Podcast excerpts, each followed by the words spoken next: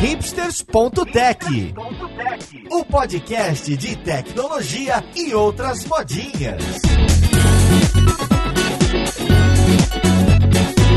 Olá, caríssimo ouvinte, seja muito bem-vindo a mais um episódio do seu podcast favorito. Meu nome é Paulo Silveira, esse aqui é o hipsters.tech e hoje a gente vai falar de estratégia de testes e como que isso permeia também o trabalho de uma liderança. Então vamos lá pro podcast ver com quem que a gente vai conversar. Para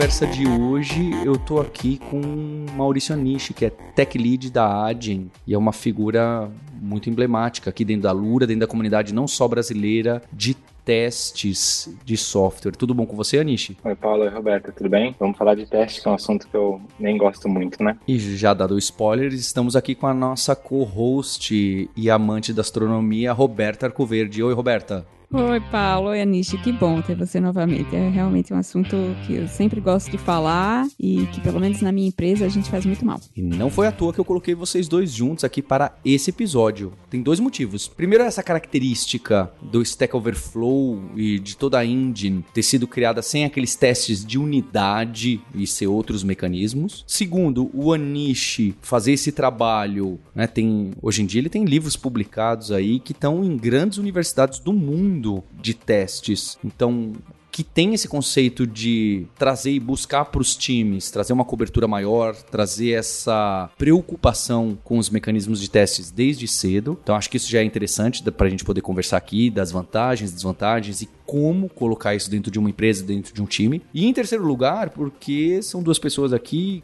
que estarão com a gente conversando no Dev Leaders, esse evento que acontece dia 11 de agosto em São Paulo. É a segunda edição, maior e melhor, onde a gente tem esses diversos assuntos que permeiam a liderança em tecnologia. Então tem muita coisa que preocupa quem está como tech lead, quem está como gestor, VP de engenharia, ou quem almeja chegar nesses cargos que envolvem não necessariamente gestão de pessoas, mas a gestão da tecnologia. Então, sem dúvida nenhuma, testes é um desse assunto, porque aparece com frequência ah, reclamações contra e a favor o uso de testes, a estratégia de testes ou como que a gente vai deixar o nosso software com menos medo de mudança, mais fácil de eu colocar a mão, sem ter aquelas partes que as pessoas falam, pô, aí não mexem, porque aí faz tempo que ninguém mexe, a última vez que mexeu, deu, deu tal problema. Então, Fica aí o convite para você conhecer o devleaders.com.br e eu começo com, com essa provocação dos cenários que tem pouco teste de unidade ou cenários que tudo funciona muito bem, então para que que eu coloco testes? Eu queria saber do Maurício Nishi, qual que é o cenário atual? Porque isso dos testes já tem 20 anos que as pessoas falam bastante, talvez 10 que entrou no mainstream total. E hoje numa empresa pequena, média, grande, qual que é o cenário real? As empresas conseguem fazer deploy contínuo, entrega contínua, já que está tudo muito testadinho, muito amarradinho? Ou a verdade é que a grande maioria dos sistemas, dado que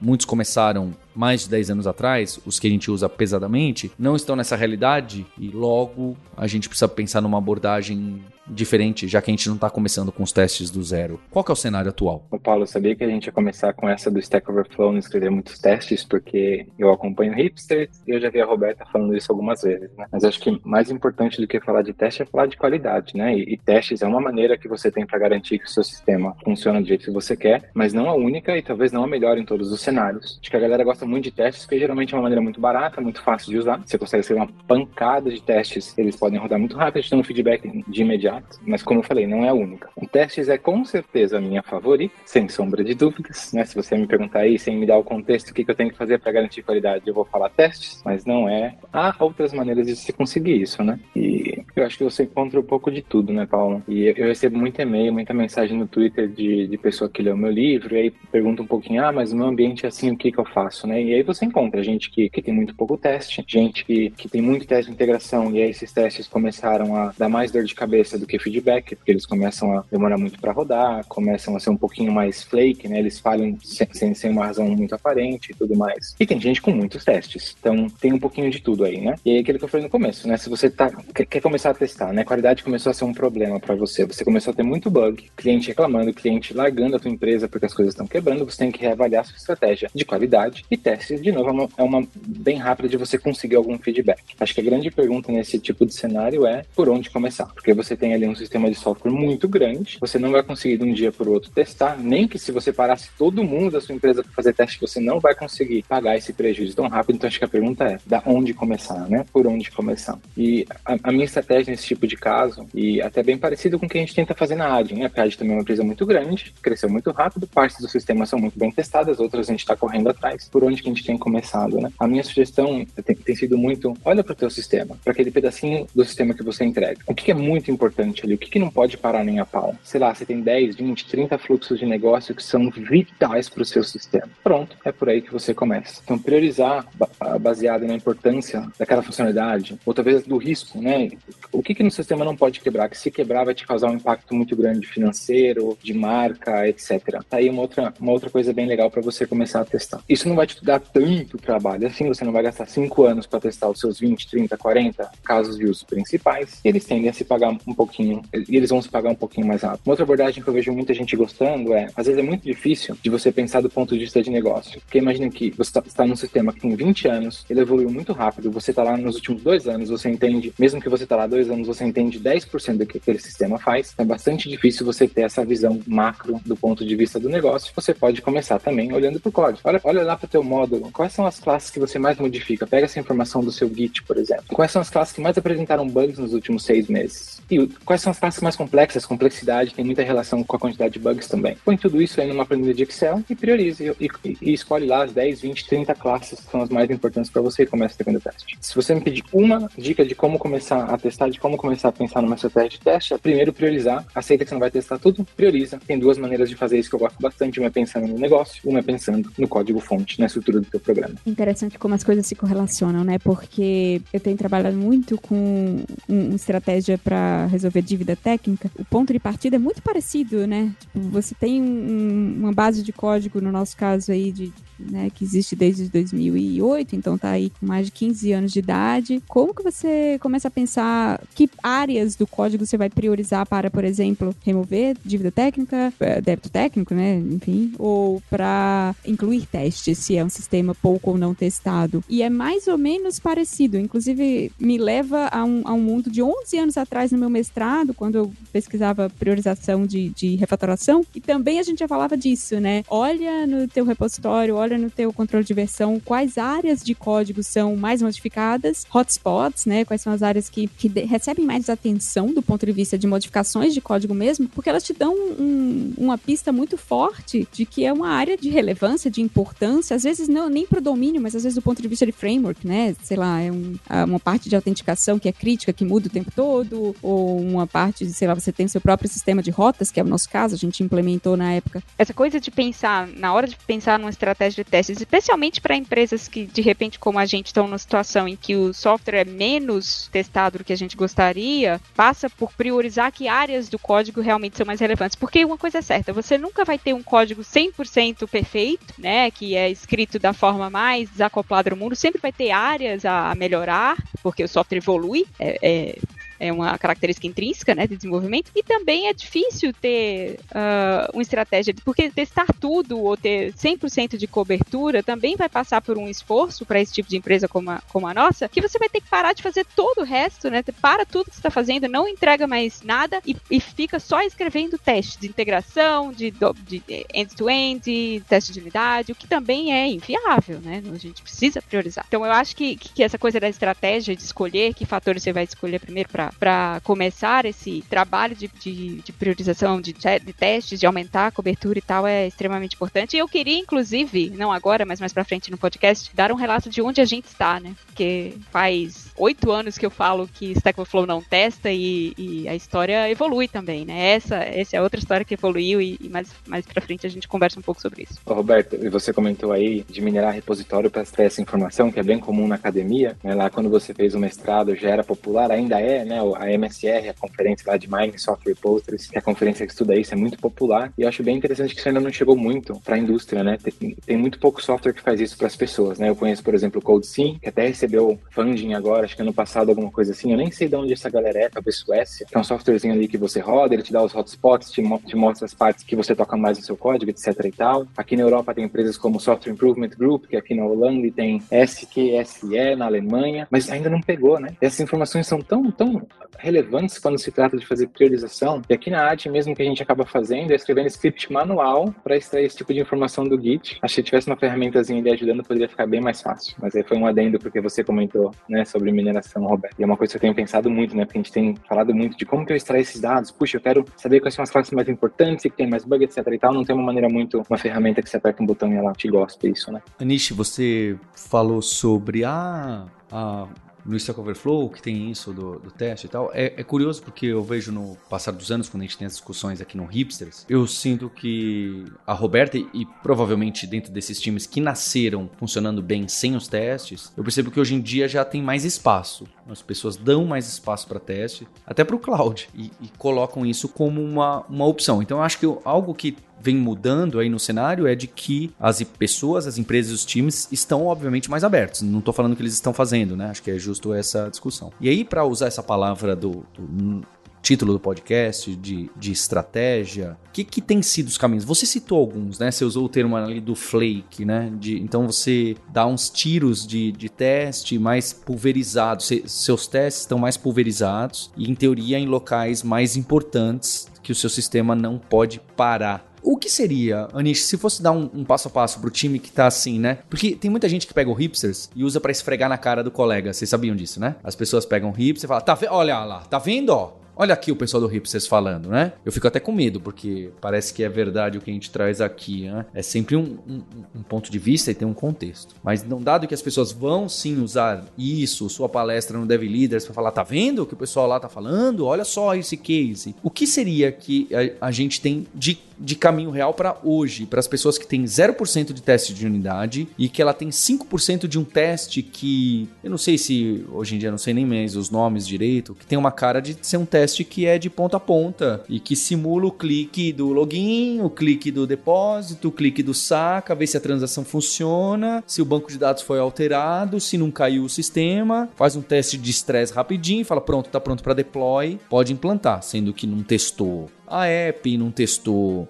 a segurança, não, não, fez nenhum dos outros testes mais específicos e mais pontuais, independente de ser de unidade ou não, de ter esse nome ou não. Então, qual que é a estratégia hoje para a pessoa que fala assim, olha, mas eu tô com muito medo de mexer nessa parte, o time tem medo, essa parte aqui ninguém toca, tem donos de código por causa do conhecimento específico e poder, ó, ninguém sabe direito o que, que faz esses, essas variáveis aqui, né? Não sei quem já pegou isso, mas no mainframe as pessoas têm medo de mexer no código código, porque inclusive o nome da variável, elas não sabem literalmente o que, que tem naquele campo da variável. Eles abrem é um número e as pessoas não entendem, porque é naquela época que os nomes só podiam ter oito caracteres ou menos, né? E tudo abreviado e tudo sem teste. As pessoas não realmente não sabem o, o que faz aquele texto sabe que não pode mexer. Parece maluco, mas na verdade não é. Essa é uma situação muito comum. E aí, dado esses cenários mais radicais e que tem times que chegam e falam: não, peraí, a gente precisa mudar isso. Onde que eu olho? O que que eu olho para decidir onde testar? Começo pela integração, começo para possibilitar. Ah, foca então de você possibilitar mais deploys. E aí, quais são essas opções mais de topo para depois a gente desdobrar isso no,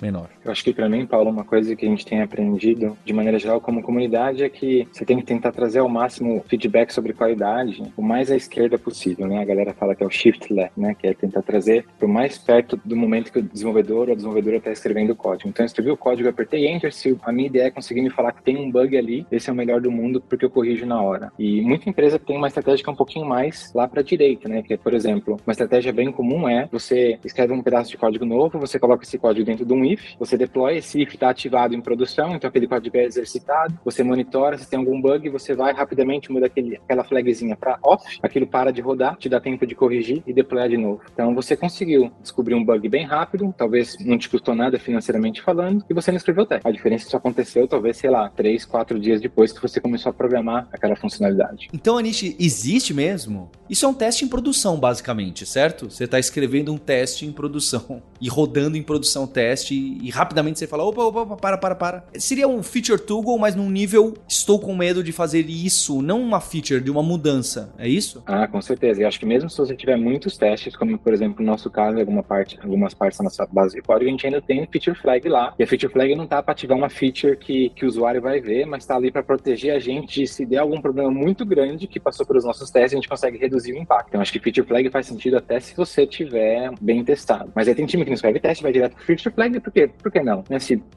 pro seu negócio isso faz sentido, por que não? Só que a diferença é que levou quatro dias para você pegar esse feedback. Então, para mim, a estratégia tem sido geralmente assim: olha, você não tem testes e você quer começar a ter teste, como que você pode fazer para garantir que esse, o feedback que você vai receber está o mais perto possível do desenvolvedor ou da desenvolvedora? Às vezes pode ser teste automatizado que vai resolver o seu problema, às vezes pode ser linter, né? Você vai colocar alguma ferramenta de análise estática ali que já vai te dar feedback, por exemplo, sei lá, uma grande parte dos seus bugs são null pointer exception. Você esquece de tratar nulo o tempo inteiro, você está fazendo essa API super complicada que o usuário manda uma porrada de dados para você, um monte de nulo ali envolvido e você esquece de tratar nulo. Pô, talvez um linter seja melhor do que testes. Então, tentar pensar como que você traz isso o mais perto da pessoa dev possível. E aí, de novo, fazendo Java, eu acho que testes geralmente é a maneira mais fácil. Né? A pessoa escreve a funcionalidade, ele escreve um teste para garantir que aquilo funciona, aquele testezinho vai rodar na máquina dela, quando ela fizer o push lá, for pro merge request, ou sei lá como que ela faz, a integração contínua vai rodar a bateria de testes novamente. Se tem algum problema, você pega esse problema muito antes. Então, para mim, de maneira bem alto nível, sem falar de técnica específica, essa, para mim, a grande mudança tem que acontecer, que a gente tem que tentar levar para a esquerda o, o, máximo que a gente conseguir. O grande desafio, é claro, porque isso é bastante difícil, né? Escrever teste de unidade é muito fácil quando o teu sistema é muito pequenininho, bonitinho e tal, mas um sistema muito mais complicado é muito mais fácil você ir direto para um teste de integração, para um teste end-to-end -end e tudo mais, que é mais difícil de escrever, que é mais fake e tudo mais. Então, geralmente, para mim, a segunda etapa é uma coisa que a gente tem feito muito na área, inclusive é legal. Você tem uma porrada de testes, eles são testes de integração. A gente não roda os testes de integração junto com o merge request. É impossível. Eles são muito caros de rodar. A gente tem um milhão de merge requests por dia. Se a gente for ter que rodar todos eles em todos os merge requests no escala, a gente roda eles a cada uma ou duas horas. O que acontece? Você fez o commit, o commit foi pro main, duas horas depois quebra um teste de integração. Tem 70 commits entre esses dois commits que rodou o teste de integração. Uh,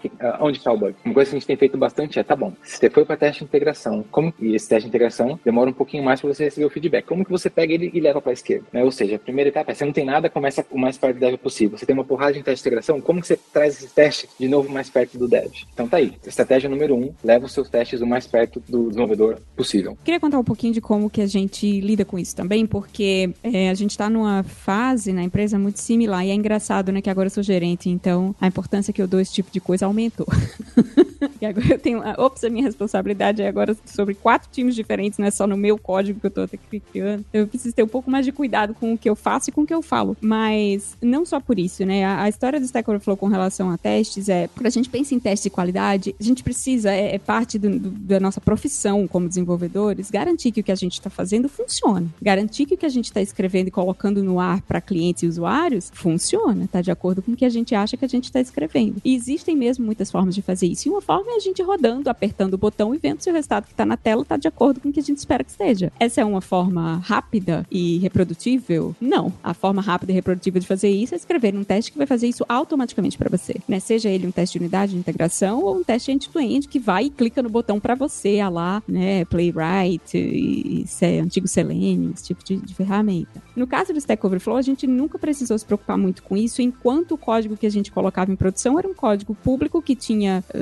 milhares de acesso por segundo, porque se a gente colocasse alguma coisa em produção que quebrasse, né, a produção primeiro não era um sistema crítico, uh, segundo, a gente ia descobrir muito mais rápido no Twitter e ia conseguir, porque alguém ia reclamar. A gente tinha um conjunto de usuários extremamente apaixonados pela plataforma que ia nos falar no meta, imediatamente a gente ia ver, ia consertar e de novo, não era um sistema crítico. O jogo vira a partir do momento que a gente tem um produto monetizado, um produto pago, que os clientes dependem desse produto para poder operar e esse produto não é público no ponto de vista de não tem milhares de pessoas acessando o tempo todo e que vão nos dar esse feedback imediatamente e a gente não quer outage, a gente não quer que o sistema fique fora do ar, a gente não quer que os clientes deixem de usar algo que eles estão pagando. Então, testes e automação se torna muito mais importante nesse cenário. E é por isso que de cinco anos para cá, mais ou menos, a gente começou a se importar muito mais com isso. Só qual o problema? O problema é que a gente tinha já um sistema que não era testado, que era difícil, inclusive, de testar, porque ele foi construído sem que testes fossem nunca uma preocupação. Então, ele era acoplado, ele era difícil de mocar, a ênfase sempre foi em testes de integração. Então, como que você pega um sistema desse, né, para você que está escutando, que pensa, puxa, o meu sistema também, na, quando foi construído, sei lá quantos anos atrás, ele não, não foi escrito para ser testável. Ele também tem esse, é, ele é todo acoplado, ele também tem essa questão arquitetural que torna ele difícil de escrever teste de unidade. Como que eu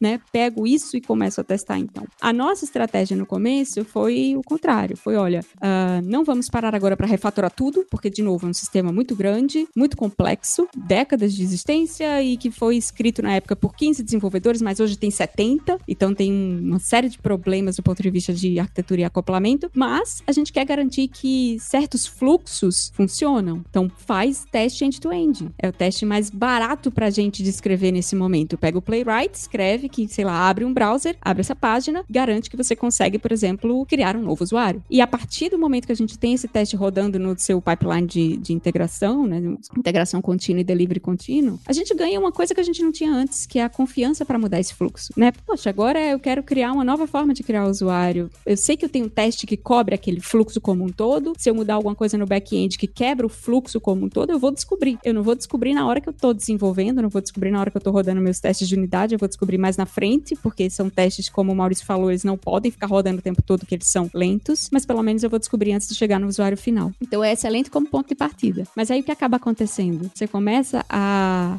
depender cada vez mais desse tipo de teste, seu fluxo de integração contínua vai ficando mais lento. E aí quando você tem um bug numa área completamente não relacionada a isso, que você está tentando consertar para botar no ar, mas você precisa esperar meia hora para os testes de integração rodarem, meia hora para os testes end-to-end rodarem, para poder botar um negócio que você sabe que não tem nada a ver com aqueles testes, você sabe que é numa área isolada do código, que, puxa, eu, eu tenho certeza que eu não quebrei, mas eu preciso esperar mesmo assim, você começa a causar uma insatisfação enorme no seu time de desenvolvimento, que tá tipo, poxa, eu antigamente conseguia colocar em produção meu código em cinco minutos, era o caso do Stack Overflow 2014. Cinco minutos a gente colocava o sistema em produção dezenas de vezes ao dia. E aí você joga para 2020, agora eu tenho que esperar 40 minutos para colocar, porque eu tenho que esperar todos os testes de integração. Então você cria um outro problema, né? E agora você tem que resolver esse outro problema. E aí como que você resolve esse novo problema, né? Então agora eu tenho testes que são lentos, né? Eu...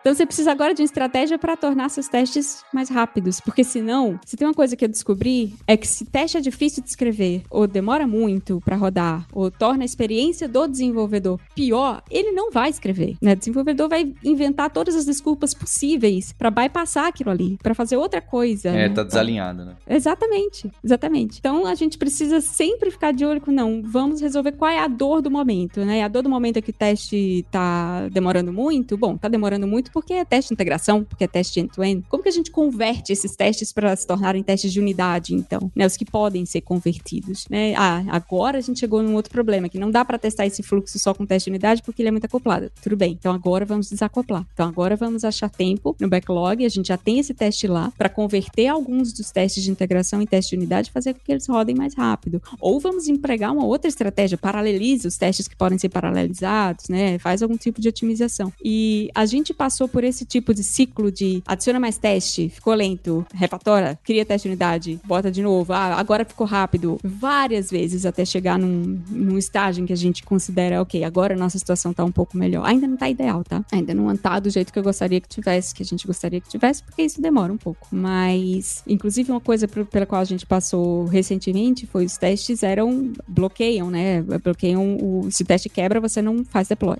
né? Deploy, a gente nunca faz deploy de um pacote que tá com a suíte de teste quebrando. Só que ao mesmo tempo, às vezes a gente tem que consertar um bug e se a suíte de teste demora uma hora para rodar, você não quer deixar o sistema quebrado uma hora. Então você precisa de uma estratégia de break glass, né? Tá, mas será que a gente consegue criar alguma coisa para bypassar? Então, enquanto a gente não consegue otimizar a suíte de testes, como ah, que eu bypasso? Bypassar, isso é a coisa que deve é bom. Isso com certeza dá. Exato, mas aí quando você cria um break glass, todo mundo vai querer usar o break glass sempre, porque tudo vira incidente, né? Tudo é urgente. Ah, é um bug, sei lá. Não, então a gente coloca alguns guardrails, né? A gente coloca alguns obstáculos. Ah, não, tem que ter aprovação de diretor para cima, sabe? Tem que ter um incidente P1. Ah, e tudo vira a mesma coisa, é impressionante, tudo, né? Tudo, exatamente, exatamente. Mas é, tá sendo muito interessante para mim uh, acompanhar como tudo que a gente sempre estudou sobre como introduzir uma estratégia de testes no empresa, etc., vai acontecendo da, da mesma forma, né? Não existe é, bala de prata, mas também essas receitas, às vezes, elas se repetem porque você aprende com os erros dos outros, né? E vai criando a, a, as coisas à sua maneira, né? Vai tentando resolver à sua maneira. E o Maurício falou de flakiness. Eu só queria falar, cara, esse para mim, flake tests, né? Testes que falham por motivos que não são o código está errado, e sim porque a rede deu um blip, ou o banco estava fora, ou eu estou usando um gerador de número aleatório no meu teste, enfim, qualquer que seja o problema. Isso foi durante muito tempo uma questão muito importante para a gente na adoção de testes, né? E convencer os desenvolvedores que eles precisam começar a escrever mais testes, porque as pessoas começaram a ficar com raiva da suíte de testes por causa disso. Tipo, poxa, eu sei que meu código não está causando essa falha, mas essa falha está acontecendo e está impedindo que eu deploye o meu código. Isso é um problemão do ponto de vista de moral também. Que você perde a confiança na sua suíte de testes. Se você não confia na sua suíte de testes, pra que, que ela serve? Ela não tá servindo para absolutamente nada, né? Porque ela não tá te dizendo que tem um erro no teu código. Então, a prioridade zero que a gente teve aqui e que eu acho que deveria ser adotada em qualquer estratégia de qualquer empresa quando começa a fazer essa transição para um código mais testado é se você tem testes que estão falhando, que são flake, né? Que falham por motivos que não são o código, né? Você só tem duas opções. Pelo menos isso foi o, a estratégia que a gente usou aqui. Conserta imediatamente, né? Ele tem que estar consertado em pelo menos um sprint. Essa é a estratégia que a gente tem. Não conseguiu consertar, deleta o teste. Deleta. Ele não tá te ajudando, ele só tá te atrapalhando. Ah, mas é um fluxo importante. Diga, então conserta nessa sprint. Ah, não, mas eu só posso consertar daqui a três. Então não. Então deleta. Porque quanto mais tempo esse teste continua na base, continua causando esses problemas, pior, menos confiança você vai ter em toda a suíte e mais ele vai entrar no caminho, né? Mais ele vai dificultar, adicionar tempo para você conseguir deployar, enfim, vai todos esses problemas que a gente falou antes de por que que desenvolvedor não, não escreve teste, né, vão só piorar. Então, lide com eles o mais rápido possível. É, foi a primeira coisa que a gente fez. Pensando em estratégia, tem duas coisas que eu tenho pensado muito e até refletido sobre como eu tinha feito antes, né? Acho que a primeira é que, de maneira geral, acho que a comunidade sempre focou muito em teste de unidade. E toda vez que a gente fala ou ensina teste, a gente foca na unidade porque é mais fácil de ensinar. Só que quando você está num sistema que é legado e você tem que começar a escrever teste, é impossível escrever teste de unidade. É impossível, certo? Porque as decisões de designer não te ajudam a escrever um teste de unidade. E uma coisa que eu acabo. É, só para lembrar, né, né, Leaniche, a gente tá aqui num podcast já considerando que todo mundo conhece teste, etc. Que é, é um, a gente está numa parte um pouquinho mais elaborada do teste para quem já conhece. E normalmente quando você pega o código legado, o que acontece é quando você tenta testar qualquer funçãozinha, método, classe, ela chama tanta coisa por trás, que chama tanta coisa, que chama por sua vez outras coisas, que você não consegue mocar, preparar, fingir. Aqueles objetos são tão acoplados, ou mesmo que sejam pouco, né? Não precisa nem ser tanto, né? Isso que às vezes as pessoas têm, não, mas meu design não é tão acoplado assim. Mas basta ser um pouquinho a mais do que o ideal, hum, já fica uma macarronada para testar né? É, as pessoas às vezes minimizam isso. Falam, não, vou colocar unidade sim. E aí fica brincando de enfiar testezinho em, em, painel elétrico complexo, né? Você não tem como testar a voltagem de painel que é super complexo, não vai servir. Tem que ligar um monte de chave, apertar um monte de botão. É, o legado é. É impossível, né? Se você não desenhou um sistema desde o começo pensando que ele tinha que ser testado com teste de unidade, é muito difícil mais para frente fazer. E acho que esse é um grande erro que a gente comete quando a gente começa a falar para as empresas adotarem testes, que a gente fala, ah, então faz teste de unidade. Mas é muito difícil. E como que você faz com a fase? Você tem que refatorar. Só que refatorar também é muito difícil. E aí você, pro time conseguir refatorar aquilo, o time vai ter que parar por seis meses para refatorar para escrever um teste de unidade. Uma coisa que eu tenho muito para mim é se você está num, num, sistema que tá bem legado, desencana de teste de unidade. Tá tudo bem se você for testar três, quatro, cinco classes juntas. Tá tudo bem se no seu primeiro teste você precisa, sei lá, que a sua infraestruturazinha de cache esteja de pé para você conseguir escrever o teste. Porque se você quiser isolar tudo no dia um, você não vai conseguir. E se você for esperar a refatoração, ela nunca vai acontecer, você nunca vai escrever o teste. Então, por exemplo, mesmo aqui na AD, em partes que são mais acopladas do sistema, a gente começou a testar, a gente chamou de teste de componente, que é, tem ali, por exemplo, uma funcionalidade de negócio um pouquinho maior. Então, imagina que chega uma chamada de API, né, de um sistema interno, manda uma chamada de API para outro sistema interno, a gente começa a testar dali e testa aquele fluxo inteiro. E aquele fluxo vai bater no banco de dados. A gente conseguiu fazer com que, pelo menos, se esse serviço faz uma chamada para um outro serviço, isso a gente conseguiu escrever um código nosso ali para conseguir mocar a nossa maneira ali de fazer chamadas para serviços internos. E aí, no fim, a pessoa está testando 10, 15 classes ao mesmo tempo. Não é um teste de unidade, mas é um teste que ficou muito barato para a gente escrever, porque a gente escreveu uma infraestrutura para garantir que isso funciona. E esse tipo de teste tem se proliferado na base de dados, na nossa base de código, desculpa, porque simplesmente faz sentido e é fácil de escrever. Então, tá aí uma outra estratégia de teste. Se você está numa parte muito legada, não fica ali muito focado em só escrever teste de unidade, porque pode ser mais difícil. Tenta ver se um teste um pouquinho maior não seja mais fácil. Talvez não end-to-end -end ali, que vai, vai forçar levar você a colocar, sei lá, 10 aplicações para cima para conseguir testar uma regra de negócio, mas não foca só em testar uma ou duas classezinhas juntas. Pode ser um pouquinho maior do que isso. Acho que essa é uma coisa que tem dado muito certo pra gente aqui, e que a Roberta comentou em algum momento ali sobre, né, não foi desenhado para contestabilidade, né, desde o dia 1. E a segunda coisa que a Roberta comentou, e eu até escrevi isso numa lista de discussão que eu participo hoje de manhã, que alguma pessoa postou assim na lista, ah, como que vocês estão categorizando os seus testes? Porque aqui a gente está pensando em teste de unidade, aí teste de interação, que é quando você quer saber a interação entre objetos, e aí teste sei lá o quê. E a minha resposta foi que, do ponto de vista semântico, né, como que o teste se caracteriza ali do ponto de vista semântico, ele é um teste de unidade, ele é um teste que usa mock, sei lá o que e tal, não, não,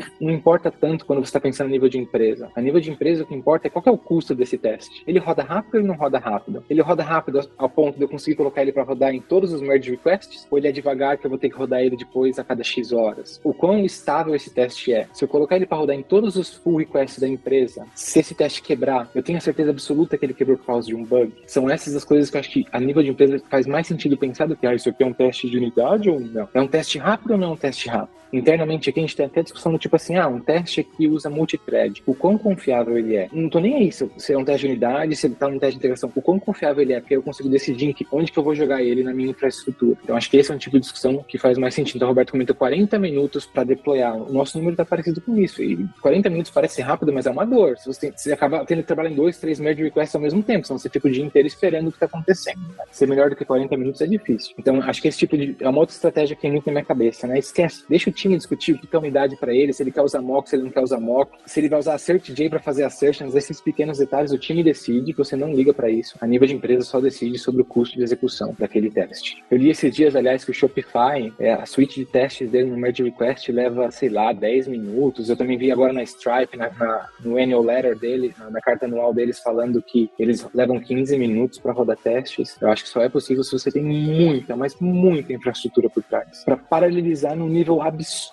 E, por último, a Roberto comentou sobre flakiness, eu vou dar um exemplo aqui. Nós tínhamos alguns testes que estavam usando o mock static, que é uma funçãozinha nova do Mockito, para você mocar método estático. Só que quando você usa um mock static, o Mockito faz um monte de mágica por trás da JVM, e você tem que fechar esse mock static no fim. Se você não fecha, aquela definição do seu mock fica aberta para sempre. O que geralmente não é um problema, porque você roda lá um, dois, três testes, a JVM morre e bola para frente, ou você está paralisando em JVMs diferentes e tal. Mas claro que numa escala muito grande, vai ter um caso ali onde você vai rodar dois testes na mesma JVM ao mesmo tempo, os dois buscando pelo mesmo método estático. E aí o teste vai falhar. Só que isso é totalmente não determinístico. Aí quebra o build de alguém. O cara olha o teste falhando e fala, puxa, introduzi um bug. A pessoa vai debugar e não acha o problema. Aí ele olha todos os outros pipelines passando com o mesmo teste. Até você descobrir que é porque a pessoa não fechou o mock start. Entendeu? Então, acho que a nível de empresa, ainda mais se você é muito grande, esses são os tipos de que você tem que prestar atenção. Porque é isso que vai diminuir a sua produtividade. E aí o problema acaba gerando outro problema do flakiness, que é tipo, e o teste quebrou. Eu acho que é porque ele é flake. Roda a switch de novo. E aí você espera mais 40 minutos para ver se passou ou não, se vai passar o teste ou não, para saber se era mesmo flakiness, né? E, ou se era um problema com o seu código. E pode ser que fale de novo. E aí você vai esperar mais 40 minutos para testar, enfim. É por isso que eu falei, né? Eu acho que uma das coisas que você precisa resolver primeiro, né? Se você tem testes que estão falhando por problemas não determinísticos e não porque tem um bug no seu código, eles precisam ou ser removidos ou ser consertados o quanto antes. É, eu vi que eu já falei uma outra besteira. Eu achei que tinha eram aquelas estratégias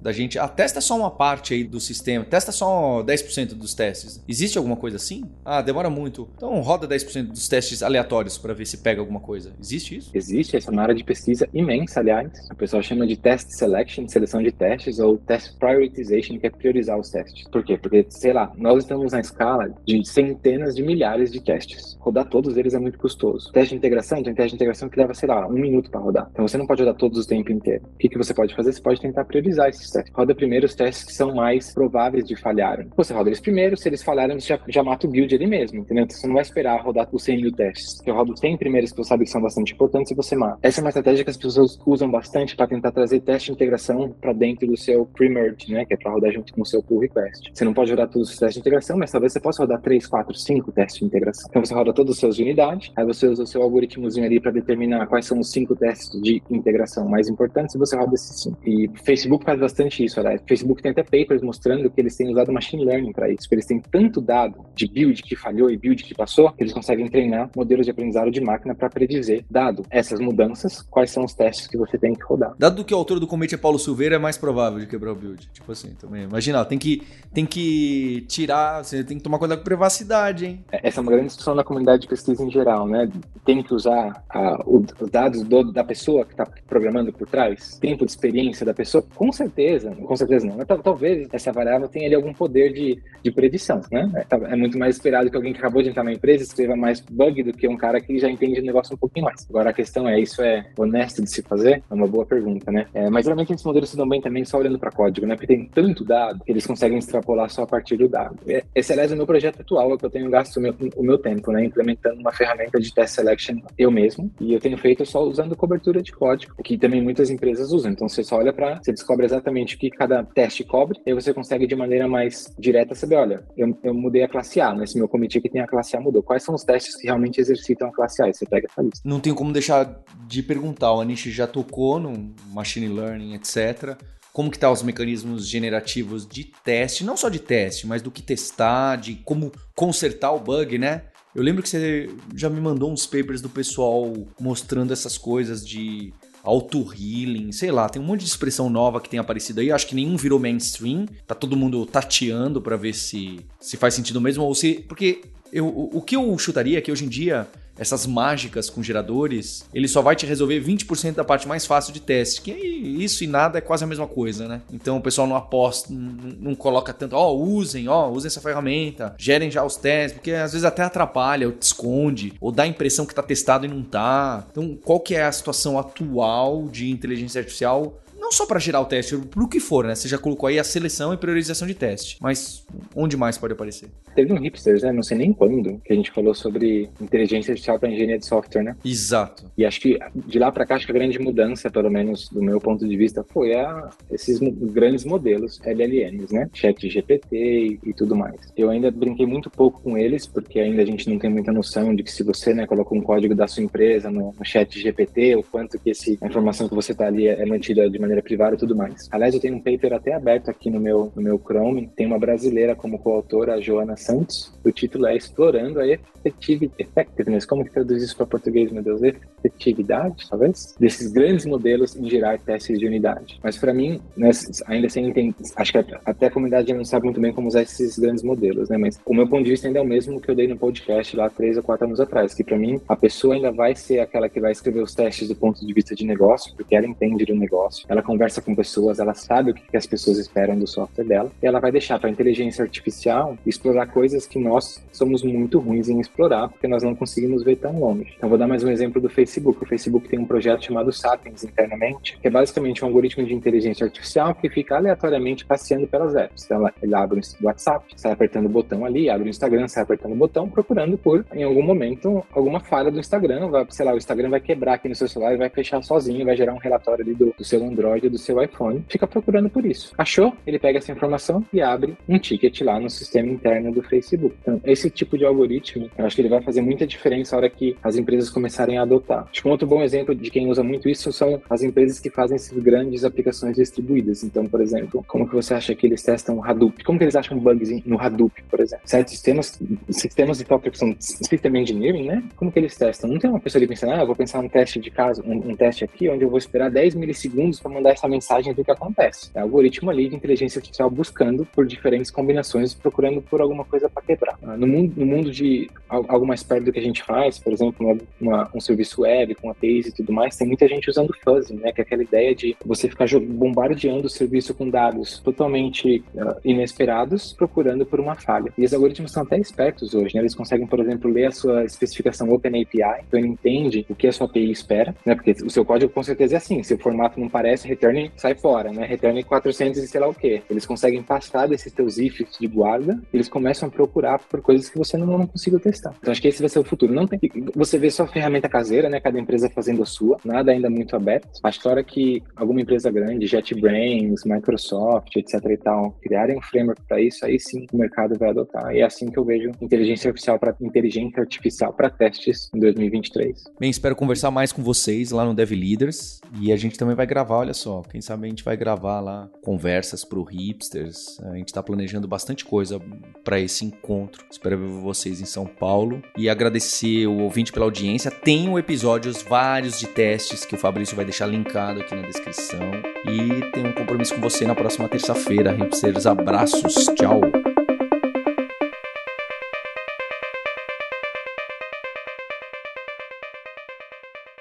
E se você quer se aprofundar nesse universo de hipsters, nerds e devs, pessoas com paixão por tecnologia, tem dois passos para você dar agora mesmo. O primeiro é em youtube.com/lura e se inscrever e ligar as notificações porque quase todo dia tem vídeos de tecnologia, alguns com profundidade técnica, os Alura Mais, outros são entrevistas com pessoas incríveis de carreira que chegaram lá nossos alunos e alunas contando suas histórias e trajetórias, que é o scuba.dev. E além disso, também tem os vídeos do hipsters.tube, que são vídeos do grupo do Hipsters, da Lura, contando e discutindo tecnologia. Eu entrevisto diversas pessoas para falar sobre as mais diversas tecnologias, com vídeos muito bacanas. Então acho muito legal. Essa é a minha primeira dica para você fazer já, se inscrever no YouTube da Lura. E a segunda é, você já deve saber, ir lá e colocar seu e-mail na newsletter Imersão, Aprendizagem e Tecnologia. São e-mails que eu mesmo pessoalmente escrevo toda semana, falando sobre o mercado, sobre o profissional em T, sobre especialista versus generalista, sobre ciência e sobre ser genuinamente interessado por aquilo que está por trás do que, que a gente usa algo bem de ciência, bem de nerd. Vai lá em alura.com.br barra imersão e se inscreva. Obrigado. Este podcast foi produzido pela Alura, Mergulhe em Tecnologia, e Faculdade FIAP, Let's Rock the Future. Edição e sonorização, Radiofobia Podcast e Multimídia.